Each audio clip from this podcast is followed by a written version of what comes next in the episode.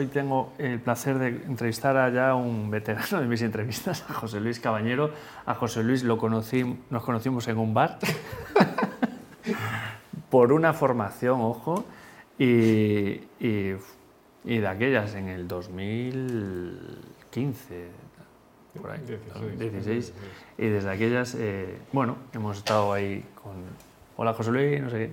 ¿Qué tal José Luis? ¿Cómo estás? Muy bien, muchísimas gracias eh, por tenerme aquí. Sabes que si no lo hubieras dicho tú lo del bar, lo hubiera dicho yo, entonces es un, un buen arranque. Y además eh, dabas una charla y te pedí que empezaras abriendo una cerveza, ¿no? Me pediste que me subiera a un escenario eh, con 200 personas delante, abriera una lata de cerveza y me pusiera a beber la cerveza sin hablar. Esto va a los, los comienzos impactantes, ¿no?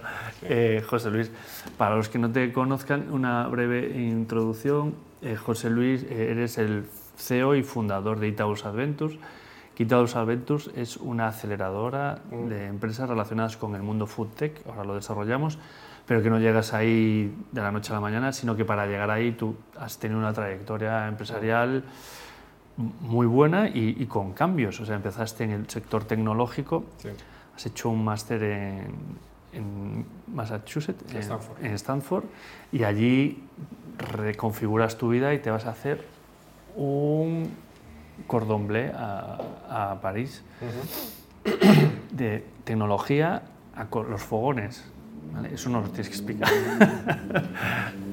y este es José Luis, y además lo ha hecho muy bien en todos los aspectos de su vida, pero ¿por qué en tecnología te vas a fogones? Cuéntanos un poco.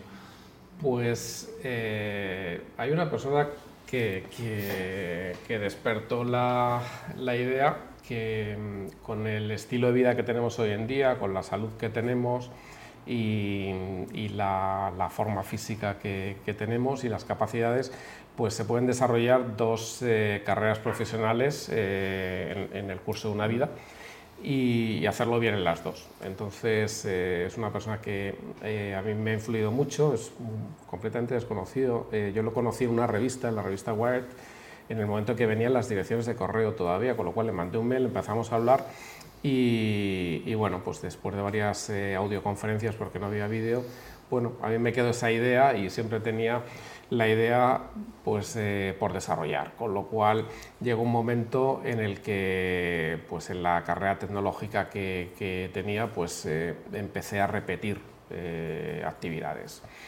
Y a mí nunca me ha gustado repetir cosas, me ha gustado siempre hacer cosas nuevas.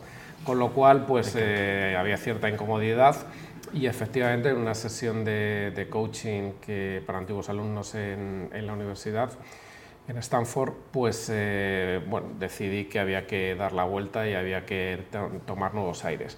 Eh, no sabía qué hacer y al día siguiente me encontré con una incubadora gastronómica.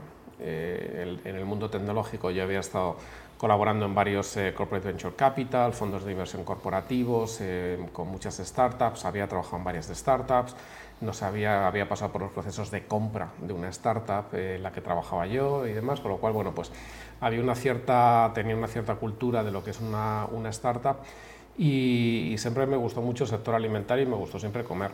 Con lo cual, pues me, me parecía que era eh, un sector que tenía que transformarse, que la tecnología no había llegado al sector agroalimentario, que tenía que llegar. Y esa noción eh, eh, inicial, pues básicamente fue el germen de, de Adventures, fue ver una incubadora y ver, decir, oye, pues se puede montar una incubadora en alimentación igual que, que las hay en Insurtech o en FinTech y demás. Los skills que yo tengo me valen, no tengo ni idea del sector agroalimentario, pero eso pues implica que hay que formarse y ahí es donde decidí pues eh, empezar con una formación en lo que había disponible en aquel momento y probablemente hoy en día porque eh, en tecnología alimentaria tampoco hay una formación eh, demasiado estructurada hoy en día, empieza a haberla, empieza a haber formaciones muy, de mucha calidad. Eh, con lo cual, bueno, pues con dos socios eh, surgió la idea de, de lanzar Itabol, lo lanzamos tres años después, Efectivamente fue en, en 2016, aunque en 2015 empezamos ya a hacer algún tipo de, de actividades y, decidimos eh, tener tres partes y tres patas en, el desarrollo de, de la compañía. La primera era el tener startups y el, tener emprendedores a nuestro alcance. Eh, montamos una comunidad de emprendedores que hoy llega a más de 25.000 emprendedores en todo el mundo. La segunda eh, era tener corporaciones que tuvieran interés por trabajar con estas startups. Hoy estamos trabajando con más de 25 corporaciones en seis países, con lo cual, eh, y, el ritmo es creciente. Y la tercera eh, era empezar a generar vehículos de inversión y modelos de inversión. Y ahí lanzamos una red inicial de inversores ángel que se, se llama Food Business Angels y a partir de ese punto pues eh, tomó sentido el desarrollar un vehículo de inversión más potente y ahora acabamos de lanzar un fondo de inversión de, con un volumen objetivo de 50 millones para ayudar al desarrollo de, de estas empresas emergentes. Bueno, yo, yo, no sé si os estáis dando cuenta de lo que está contando, lo dice así como muy fácil, pero claro, detrás ahí las cifras son abrumadoras. Eh, sois Itabulo Adventures es la primera aceleradora a nivel europeo. Mm. ser algo a nivel europeo, eh, número uno, ya solo eso ya, eh, ya, tiene mucho. Y además, las corporaciones con las que estáis trabajando son corporaciones de nombres importantes con facturaciones importantes. ¿no? O sea, no, no estamos hablando de Pepito de los Palotes, eh, es, es, es, un auténtico eh, sabio del conocimiento y es una, yo eh, he tenido la oportunidad de estar cerca de algún proyecto y es una auténtica pasada lo que estáis construyendo y lo que estáis innovando. Entonces, yo no sé si... A mí lo que me interesa desde, desde el punto de vista corporativo y desde es cómo, cómo qué, qué, se requiere para... O sea, ya tú, tu, tu inquietud te llevó a esa transformación, pero ahora quien nos esté escuchando, un, un tío que quiera entrar en este sector, porque este sector tiene unas capacidades de crecimiento, no hay barreras ahora mismo. O sea, hay algunos proyectos tuyos que el problema es acotar, porque ese es un problema, digamos. ¿no? Eh, que, si alguien se sintiera interesado, ¿qué, qué, le, ¿qué, le, dirías tú? ¿Qué skills tiene que tener alguien para entrar en este sector? Pues estamos hablando de, dos áreas principales de conocimiento. Hay un área que es tecnología eh, informática aplicada, eh, inteligencia artificial, blockchain, todo este tipo de, soluciones tecnológicas modernas, Internet de las Cosas, etc. Y, luego hay otro área de conocimiento que es biotech, que es mucho más compleja y que exige una formación específica eh, y en áreas muy determinadas. En el área de tecnología tradicional, pues eh, sí que vemos mucho emprendimiento de personas que pues ven que este sector es interesante, que está creciendo, que les apetece, que tiene una idea que ayuda al sector y ahí siempre lo que les recomendamos es que vayan directamente a hablar con los usuarios del sector. Entonces, eh, ahora mismo uno de los proyectos que llevamos es el Madrid Food Innovation Hub, que es un, un centro de emprendimiento en agroalimentación eh, propiedad del Ayuntamiento de Madrid, de Madrid Emprende, que nosotros en un concurso público resultamos adjudicatarios de la gestión del, mismo y llevamos varios programas de incubación y aceleración. En todos, lo primero que hacemos es proponer a los emprendedores que, se sienten con los posibles usuarios y clientes de su producto y de su servicio. Para tocar. Y que, entiende, y que entiendan el problema. Con lo cual, ese para mí sería el primero. Yo puedo pensar que tengo una idea para informatizar un restaurante, un bar, por ejemplo, el área de Restaurant Technology, pero si no me he sentado nunca con un restaurador y demás, nunca voy a realmente a saber si va a pagar por eso, no va a pagar, cuánto va a pagar, si le apetece, le aporta valor y demás. Con lo cual, este es uno de los principales eh, factores de recomendación. enfrentarte a tu posible cliente y, ver si el producto tiene sentido o no, incluso antes de, MVPs y de, empezar a trabajar. Es lo más básico, ¿no? Algo muy básico de sentarse con un blog y charlar. En el área de biotech eh, aparte de este consejo, eh, tenemos una, industria que es extremadamente compleja. Cuando hablamos del sector agroalimentario, pues vamos al supermercado y nos encontramos eh, comida, lechuga, carne, pollo y demás, y la complejidad de llevar todas esas materias primas más o menos elaboradas, llevarlas hasta el consumidor es enorme. Por regulación, por, seguridad alimentaria, porque son alimentos que se perecederos en muchísimos casos, eh, cadenas de frío, la logística es extremadamente compleja, con lo cual en este caso recomendamos, por un lado, enfrentarse también al cliente final y ver si hay un, posible encaje o no, Y en este caso eh, también eh, recomendamos que haya aplicaciones del producto. Hay algunas empresas que tienen ingredientes que la verdad es que algunos son casi mágicos y, hay que ver si realmente tienen encaje en, la, forma de elaborar productos, en las, listas de materiales, los costes medios, etcétera, etcétera, que, que maneja la industria alimentaria. Con lo cual ahí recomendamos probablemente que entre uno de estos programas de incubación y aceleración, que es donde les podemos poner en contacto con las mejores personas de la industria para el tipo de producto que van a desarrollar ellos o el, tipo de mercado objetivo al que, al que se dirigen. Entonces son las dos, eh, las dos eh, áreas de conocimiento y, probablemente de forma común es enfrentarse al cliente final, enfrentarse inicialmente a tu cliente para ver si realmente tienes una tecnología innovadora y novedosa que tiene sentido para el mercado o es una tecnología innovadora que realmente no tiene aplicación. Eh, cuando hablas de biotech, eh, ¿a qué te refieres? Bájamelo un poco más para los que estén ahí que no... Pues eh, en biotech ahora mismo estamos trabajando sobre una tesis de sostenibilidad.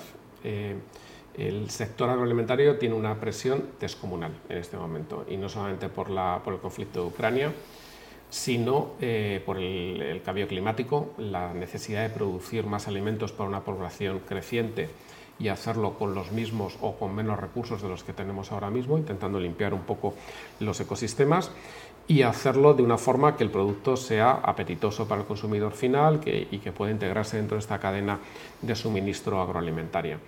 Eh, aquí estamos trabajando sobre tesis, algunas eh, parecen ciencia ficción, eh, y otras son más de día a día y más tradicionales. Por ejemplo, una de las que a mí me, gusta más es todo el entorno de, agricultura de precisión. Has estado con algunos de nuestros, el agua en el proyectos. sí. Bueno, pues eh, por ejemplo estamos en una de nuestras empresas de, programas pasados, está produciendo el lúpulo en, en Alcobendas, San Sebastián de los Reyes. Con unas mejoras de productividad 50 veces. 50 eh, veces. 50 veces más productivo que el lúpulo en campo abierto. O sea, mejorando, duplicando calidad, además. Duplicamos calidad, eh, aminoramos presión sobre el terreno. Consumo de agua se reduce al 95%. Energético, mm. desplazamientos, o sea, todas las ventajas a nivel ecosistema. sí. Y, y, es, un centro que además es precioso porque entras y está todo lleno de, de, plantas creciendo en floración y demás, es espectacular. La empresa se llama Econoque y, y es uno de los, eh, yo creo que de los eh, tipos de tecnología más interesantes y más atractivos. Esto entra dentro de lo que sería tecnología informática aplicada al sector agroalimentario, porque al final hablamos de sensores, de cloud, de, inteligencia artificial, que se están montando unas aplicaciones de inteligencia artificial bastante interesantes. Y, hablamos de tecnología pues, eh, que todo el mundo, los, los, informáticos y demás, más o menos pueden manejar. En el área de biotech, ¿qué estamos planteando? Pues estamos planteando que se puedan producir, eh, por ejemplo, colorantes, edulcorantes y demás mm, mejores para el cuerpo humano. Eh, típicamente los edulcorantes eh, pues, eh, son hidrocarburos, perdón, hidratos de carbono, no, no, tienen, el cuerpo humano no los gestiona demasiado bien, con lo cual están empezando a producirse colorantes y edulcorantes con una base proteínica y con técnicas cercanas a la industria farmacéutica. Que consisten en modificar bacterias para que genere un determinado producto que es idéntico al que se produce de una, de una forma más tradicional. Eh, y aquí pues eh, hablamos de caseínas para poder hacer quesos, de lactosa que puede ir a, cualquier tipo de aplicación alimentaria.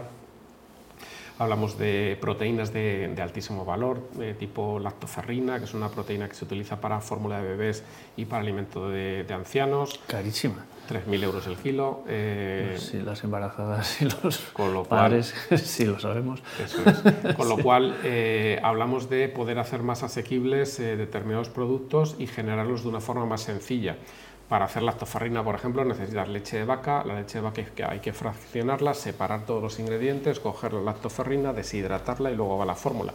Si todo esto lo haces con fermentación de precisión, pues simplemente tienes unos eh, líquidos en los, que, los cuales hay que separar la proteína, la lactoferrina, el líquido se desecha y la deshidratas y es mucho más barato y más rápido y el producto es exactamente igual químicamente. Hablamos también de tecnologías o de biotecnología para la producción de, colorantes, que muchos de ellos vienen de, hidrocarburos, en este caso, con lo cual son químicos, y, producirlos por fermentación de, hongos, por eh, fermentación bacteriana, pues son productos naturales eh, que el cuerpo humano asimila perfectamente y 100% naturales y, tiene unas, tienes una mejor nutrición, una etiqueta más limpia, los productos de... ¿Has dicho hidrocarburos? hidrocarburos, sí, en este caso no me he equivocado. Eh, eh, porque están los hidratos de carbono para azúcares, hidrocarburos, que es donde vienen la mayoría de los colorantes y algunos sabores, como por ejemplo sabor a trufa y, y demás.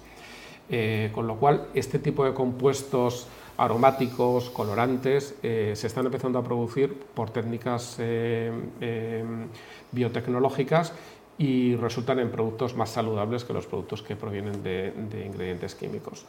Y luego tenemos algunos, algunas líneas de trabajo como la biofabricación, que el biomanufacturing, que es absolutamente espectacular. Tú has visto y has probado, creo, ¿has probado? No lo voy a probar, es que era todo virtual. Has visto, has visto algunas cosas y la verdad es que empezamos y yo creo que en España vamos a ser líderes mundiales si no lo somos ya en esta, en esta línea y consiste en fabricar alimentos que parece un alimento tradicional que tienen mm, un menor porcentaje de, de los eh, productos naturales o incluso que tienen productos veganos, híbridos y demás. Y pongo ejemplos por concretar, pues eh, una de nuestras startups, Cocus, está produciendo pues, unos chuletones espectaculares con una imagen que parece un chuletón real y en muchos casos tiene menos carne de la que tendría un chuletón y está mezclada con fibras eh, naturales y con proteínas naturales.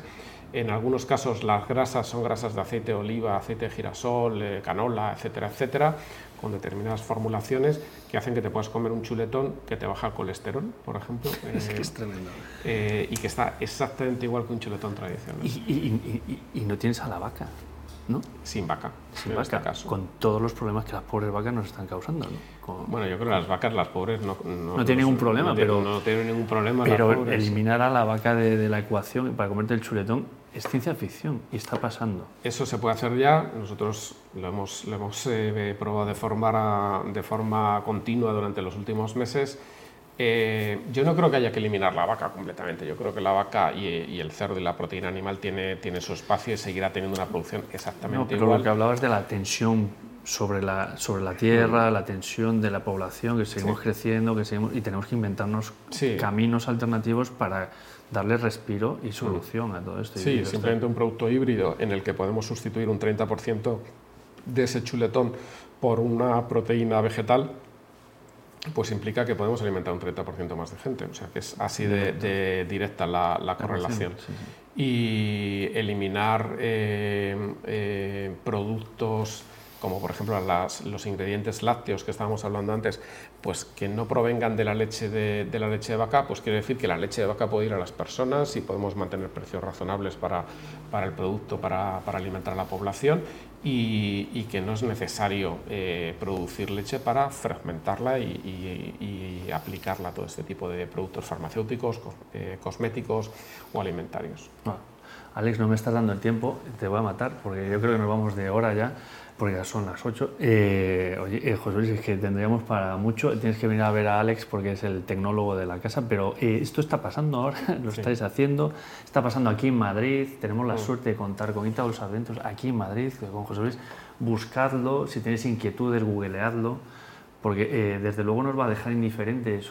Y lo que hablaba de, que si hay sectores donde hay, hay necesidades de trabajo, donde en vuestro sector eh, es que eh, es exponencial el crecimiento, la, disrupción. Y lo que hablábamos al principio, el mejor de los mundos es el peor de los mundos. Tú si es el que te quedas fuera, eh, lo vas a pues, no llegar. Pero si estás de este lado y te agarras bien, puedes pasarlo muy bien, como está pasando algunos de tus incubados, ¿no? que la vida les está sonriendo. ¿no?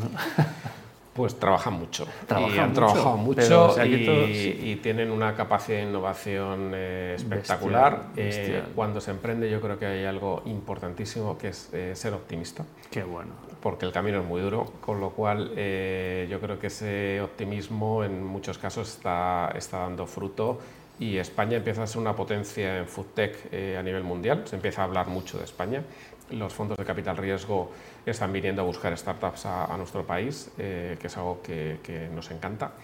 Y, estamos muy convencidos que vamos a tener referencias globales en, este sector y en breve, no, no, va, no, va, a tardar mucho tiempo. ¿Unicornios? Pues eh, puede. El unicornio al final es una empresa que tiene una valoración de mil millones. Creo que todavía nos queda mucho para tener unicornios y para tener empresas con esa valoración. Pero tenemos, desde luego, tenemos empresas que, que están liderando a nivel mundial en, en área de agritech y foodtech y los unicornios llegarán. Eh, es cuestión de, de cogerlos pequeñitos y, y ayudarles a crecer. Darles chuletoncillos impresos. Bueno, José Luis, muchísimas gracias. Nada, a vosotros. Pues aquí hasta aquí nuestra tercera entrevista. ¿Cómo os habéis quedado? Como no os ha temblado el cuerpo, no estáis vivos. Nos vemos ahora. Ahora.